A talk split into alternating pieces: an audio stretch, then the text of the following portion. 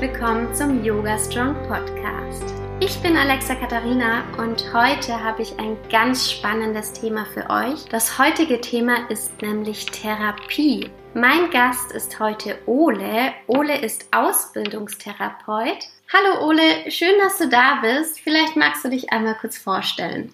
Ja, hallo. Also, ich bin äh, Ole Denzler ist mein Name und ich bin Ausbildungstherapeut jetzt im letzten Jahr. Ich mache die Ausbildung zum Verhaltenstherapeut und arbeite jetzt noch nebenher in einer äh, Schmerzambulanz. Was machst du da genau?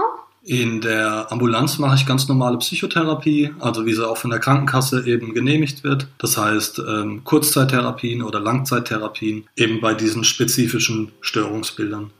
Ole, ich habe ja bis zu meinem 27. Lebensjahr unter Depression gelitten. Ich war schon als Jugendliche in einer stationären Behandlung, habe mich dann irgendwie ja nicht so ganz wohl gefühlt und dann habe ich mich ja entschlossen, dass ich nochmal in eine Klinik gehe und alles aufarbeite. Also ich habe mich ganz bewusst dazu entschieden und habe mich sozusagen ja selbst einweisen lassen und habe dann an meinem Leben gearbeitet, weil ich einfach gemerkt habe, dass ich so nicht weiterkomme.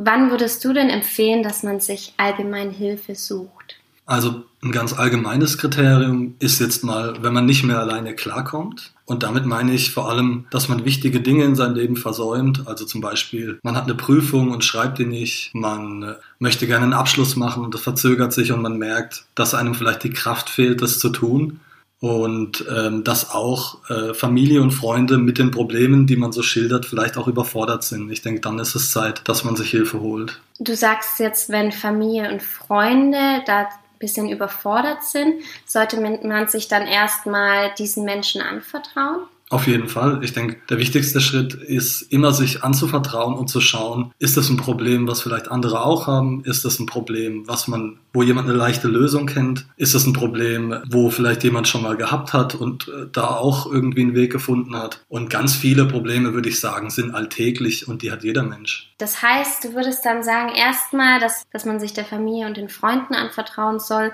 und dann anschließend, wenn die nicht mehr weiter wissen, dann einen Therapeuten aufsuchen. Inwieweit kann man das denn in Deutschland machen? Welche Wege gibt es denn, um therapeutische Hilfe zu bekommen? Also was jetzt eine ganz gute Adresse ist und was ja auch viel, äh, sage ich mal, da gibt es einen Prozess, der sich gerade verändert. Es gibt jetzt Sprechstunden, wo man relativ schnell auch an einen Psychotherapeuten kommt, der einem dann mal erste Informationen geben kann. Liegt eine psychische Störung vor oder eben nicht? Und was dann eine ganz gute Adresse ist, ist die Servicestelle. Das ist einfach eine Internetseite, die gibt es für jedes Bundesland. Das heißt, nehmen wir mal an, man lebt in Baden-Württemberg, dann kann man einfach Servicestelle Baden-Württemberg googeln und findet da eigentlich eine Seite, wo man sehr schnell an einen Facharzt oder auch Psychotherapeuten kommt. Die sind dazu verpflichtet, einem sehr schnell Termine zu liefern. Mit der Wartezeit, da war das für mich früher ganz, ganz schwierig. Ich habe nach einem Psychotherapeuten auch gesucht und nach einer Therapie und habe dann ähm, etliche angerufen. Ich habe sogar eine Liste damals von einer Beratungsstelle bekommen, habe dann da alle abtelefoniert und habe gemerkt, hey, die Wartezeiten waren teilweise ein Jahr. Wie hm. sieht denn das heute aus? Also ich würde sagen, das kann einem immer noch passieren. Wie gesagt, über die Servicestelle sind die verpflichtet, dass man zumindest so einen Sprechstundentermin relativ zeitnah kriegt. Aber nehmen wir mal an, jemand hat eine ganz spezielle Störung, wie zum Beispiel vielleicht eine Schmerzstörung. Dann kann es sein, dass der sehr lange warten muss, bis der zu einem Spezialisten kommt, weil da einfach manche in manchen Regionen die Therapeuten äh, überlastet sind. Also es kann variieren von bestimmt aktuell immer noch von einem Monat bis einem Jahr. Was würdest du denn so als Spezialist empfehlen? Eher eine ambulante Therapie oder eine stationäre Therapie? Also für eine stationäre Therapie finde ich, müssen schon erhebliche, sage ich mal, Eigen- oder Fremdgefährdung, so sagen wir das meistens. Das heißt, jemand äh, ist vielleicht ähm, suizidal, ja, hat, kann sich dann nicht von äh, lebensmüden Gedanken distanzieren. Das ist absolut ein Faktor. Substanzabhängigkeit ist auch immer eine, äh, ein Kriterium für eine stationäre Behandlung. Oder auch wenn jemand eben fremdgefährdend ist, das heißt, er kann sich nicht kontrollieren, gerät vielleicht zu schnell in Rage oder in einen nicht mehr kontrollierbaren Zustand. Ich denke, das sind vor allem Faktoren für eine stationäre Behandlung. Manchmal gibt es aber auch, sage ich mal, sowas wie eine Reha oder eine Kur, wo Menschen auch, äh, sage ich mal, in einem stationären Setting da Therapie machen, die vielleicht jetzt nicht so hochgradig, sage ich mal, eigen- oder fremdgefährdet sind. Ich habe gemerkt, dass wenn ich in dieser Therapie nicht wirklich mitarbeite, dass ich irgendwie auch nicht vorankomme. Inwiefern denkst du denn, kann man so eine Therapie erstmal auf sich einprasseln lassen, beziehungsweise auf Besserung hoffen? Also das schließt vielleicht ganz gut an diese Sprechstunden an, die ich vorhin erwähnt habe, zu denen man relativ schnell Zugriff kriegt. In diesen Sprechstunden wird auch Diagnostik gemacht. Der Therapeut erhebt erstmal, ob bestimmte Kriterien vorliegen für eine psychische Störung oder nicht. Und in dieser Phase ist es auch wichtig, dass man den Auftrag klärt. Also so ist vielleicht auch ein verhaltenstherapeutisches Bild, was ich jetzt habe von Psychotherapie. Aber für mich ist es vor allem ein Auftrag, den der Klient oder Patient mir gibt und dieser Auftrag wird von mir bewertet letztendlich. Ich, ich schaue, ist das ein psychotherapeutischer Auftrag? Ja, manche Menschen kommen in Therapie und sagen, sie wollen glücklicher werden. Das ist zum Beispiel kein therapeutischer Auftrag. Also ein therapeutischer Auftrag wäre vielleicht eher, ne, ähm, helfen Sie mir wieder mehr Antrieb zu bekommen oder ne, was kann ich tun, damit ich wieder mehr Antrieb habe. Also was ein Therapeut eigentlich permanent macht, ist die Verantwortung zurückzugeben zum Patient oder Klient. Das ist eigentlich ein permanenter Prozess, wo man immer wieder auch den Patient vermittelt. Hier wird nur darüber gesprochen, wie sie sich selbst helfen können. Also es wird nicht darüber gesprochen, dass ich jetzt die magische Formel finde, um das Problem zu lösen, sondern es ist Hilfe zur Selbsthilfe. Also kann ich das jetzt auch so zusammenfassen, wenn ich selbst nicht an mir selbst arbeite und selbst den Entschluss habe, gesund zu werden und hier etwas für mich zu tun, dann kann mir eigentlich auch kein Therapeut helfen, wenn ich selbst nicht mit der Einstellung da bin, auch was dafür zu tun. Absolut, ja. Würde ich äh, total unterschreiben. Das ist häufig dann was, was auch nicht unbedingt so klar ist. Und da muss man einfach auch offen drüber reden in der Therapie. Das finde ich sehr interessant, dass du das hier auch so ganz klar sagst. Für mich war die Therapie gut zu verstehen, wieso ich jetzt so bin, wie ich bin. Die eigentliche Arbeit für mich, um glücklich zu werden, kam danach. Inwieweit hast du das auch oder hast du Erfahrungen, dass ähm, deine Patienten Erwartungen an die Therapie stellen, die man so eigentlich gar nicht erfüllen kann? Das passiert eigentlich ständig. Das ist aber auch gar nichts Schlimmes, das ist ein ganz normaler Prozess, würde ich sagen. Man schaut eben, was ist möglich äh, in der Therapie und hat da vielleicht auch manche Bitten, die der Therapeut jetzt nicht, die der vielleicht auch zurückweist, aber das ist gar kein Problem. Man kann dann immer wieder, und das wäre vielleicht das Ziel, was beide verfolgen sollten, offen drüber zu reden, falls es eine Störung gibt in der Therapie, falls man merkt, die Erwartungen stimmen nicht überein, die Ziele stimmen nicht überein, dass man darüber offen spricht. Also ich hatte auch viele verschiedene Therapeuten und ich muss sagen, mit manchen bin ich überhaupt nicht klargekommen. Was würdest du denn empfehlen, wenn ich jetzt, ähm, wenn jemand jetzt zu einer Therapie geht und merkt, ah, okay, dieser Therapeut, der ist irgendwie nicht auf meiner Wellenlänge? Also das äh, kommt ja auf beiden Seiten vor, ne? also dass der Patient den Therapeuten komisch findet, vielleicht auch kein gutes Gefühl hat in der Sitzung. Und es kann auch auf Therapeutenseite passieren, dass man einfach merkt, mit dem Patienten gerät man vielleicht immer wieder in ein ungutes Gefühl, verhält sich dann auch vielleicht nicht in einer Weise, wie man therapeutisch, dass es therapeutisch zielführend ist. Also das Wichtigste ist, das offen anzusprechen. Und ich glaube, das offen anzusprechen kann auch immer eine Chance sein, tiefer in eine Beziehung mit dem Therapeuten oder Patienten zu kommen. Aber man kann auch immer auf sein Gefühl hören und sagen, nee, der Therapeut ist nichts für mich, ich suche mir einen anderen. Für würde ich auch immer unterstützen unterstützen. Mhm. Ja, finde ich auch ganz wichtig, dass man dazu steht, auch was man fühlt, gerade wenn es eben um so sensible Themen geht. Wie sieht denn jetzt so eine Therapie aus? Also zum Beispiel die ambulante Therapie. Was habe ich denn da zu erwarten? Was kommt da auf mich zu? Wie viel Zeit muss ich auch rein investieren? Also typischerweise hat man drei Sprechstunden in der Vorphase der Therapie und vier probatorische Sitzungen. Das heißt, man kann es mal so zusammenfassen. Man hat sieben Sitzungen, bevor die Therapie überhaupt losgeht. In den sieben Sitzungen wird, wie gesagt, diagnostisch abgeklärt, was liegt vor, welche Kriterien erfüllt der Patient, äh, welche Störungsbilder liegen vor und man klärt den Auftrag, das heißt, was sind die Ziele konkret. Das wird in dieser Vorphase geklärt. Ist das alles geklärt, stellt der Therapeut üblicherweise einen Antrag bei der Krankenkasse und da gibt es verschiedene Optionen. Da ich Verhaltenstherapeut bin, habe ich folgende Option. Ich kann zwölf Sitzungen beantragen, ich kann 24 Sitzungen beantragen. Das ist meistens ohne Probleme. Das geht bei der Krankenkasse auch durch, wenn ich äh, eine Störung diagnostiziere. Und ich kann aber auch bei einem Gutachter einen Antrag stellen für 60 Sitzungen und das wird dann geprüft im Einzelfall. Das kann dann auch zurückgewiesen werden, ist aber im Normalfall nicht so. Generell würde ich sagen, geht eine Therapie immer so lang, bis die Ziele des Patienten erfüllt sind. Das heißt, ob die 100 Stunden geht, ob die 200 Stunden geht oder ob die 5 Sitzungen geht, entscheiden eigentlich immer Patient und Therapeut. In erster Linie Therapeut, der muss das auch entscheiden und bewerten, ob das sinnvoll ist. Aber letztendlich ein Mensch in Deutschland, der Hilfe in Anspruch nehmen will, hat immer das Recht dazu. Das hört sich für mich nach extrem viel Arbeit an und ich kenne das ja. Für mich war meine Therapie mit die schwerste Arbeit, die ich jemals gemacht habe. Und da ist jetzt meine Frage an dich. Ist es immer schwere Arbeit, an sich selbst zu arbeiten?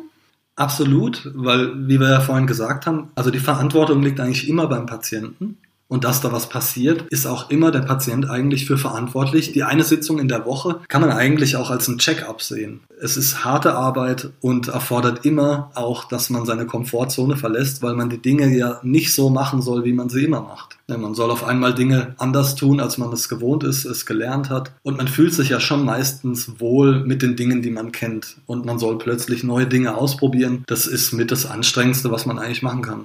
Ja, du sagst es, finde ich richtig gut, dass du mir das auch so bestätigst, weil ich dachte eine lange Zeit, dass ich so die Einzige wäre, die so krass an sich arbeiten muss und so viele Probleme hat. Dabei gibt es ja sehr viele andere Menschen, denen es eigentlich genauso geht. Ja, Ole, wie sieht denn so ein stationärer Alltag aus? Bei uns gab es zum Beispiel einen Stundenplan. Wir konnten uns zu verschiedenen Stunden auch eintragen bzw. wurden zugewiesen.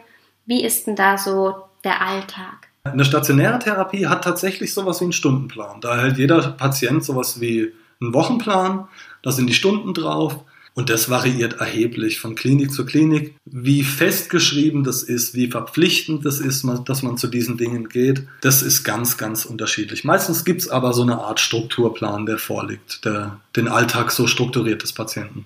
Ich selbst habe ja schlechte Erfahrungen mit Therapien gemacht wie können denn Leute wie ich, die extreme Vorurteile von Therapien und Kliniken haben, wie kann man denn das umgehen und trotzdem so Hilfe in Anspruch nehmen? Ja, ich glaube, das ist immer schwierig, ähm, wenn man schlechte Erfahrungen gemacht hat. Das kann ich von mir selbst sagen. Bei Ärzten zum Beispiel, wenn man da schlechte Erfahrungen gemacht hat, dann sinkt natürlich die Motivation, beim nächsten Mal einen Arzt aufzusuchen oder sich Hilfe zu holen. Ich denke, es ist trotzdem wichtig, dass wenn man das Gefühl hat, da stimmt was psychisch nicht oder im, im Verhalten und das über, ja, das überwiegt über eine ganze Weile oder eine ganze Zeit, dann würde ich trotzdem versuchen, mir Hilfe zu holen. Und schon in den Sprechstunden vielleicht ansprechen, am, beim Therapeut, ich habe schlechte Erfahrungen gemacht, ich, ähm, wie ist denn das hier, ich habe das so erlebt und das hat mir nicht gut getan, damit der Therapeut Bescheid weiß und da auch Rücksicht nehmen kann.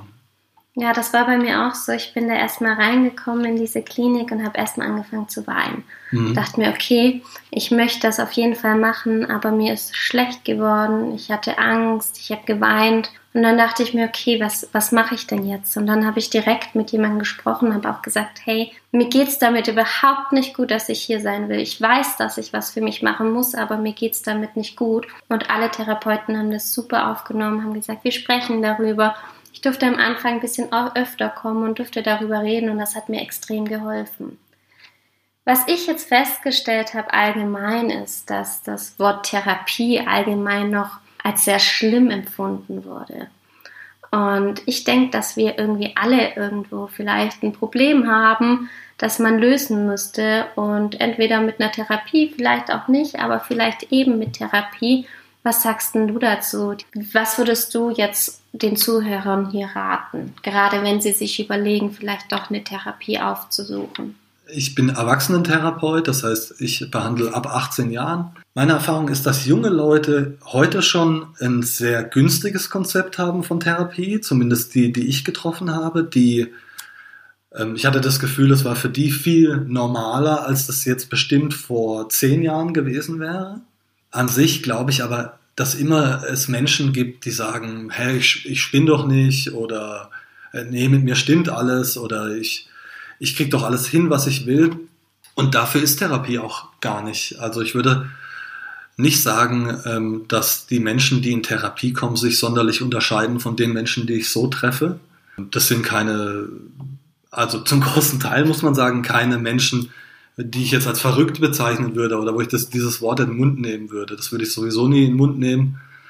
Aber man hat ja vielleicht das Bild von eben Zwangsjacken oder ich finde, es geht ganz sachlich zu in der Therapie. Man sitzt an, meistens in einem Büro, sich gegenüber an einem Tisch. Man hat Zettel, Flipcharts, man bespricht Sachen, malt sich Strukturen auf, plant Dinge. Also ich finde, das ist ein ganz sachlicher Prozess, wo man eigentlich keine Angst vor haben muss.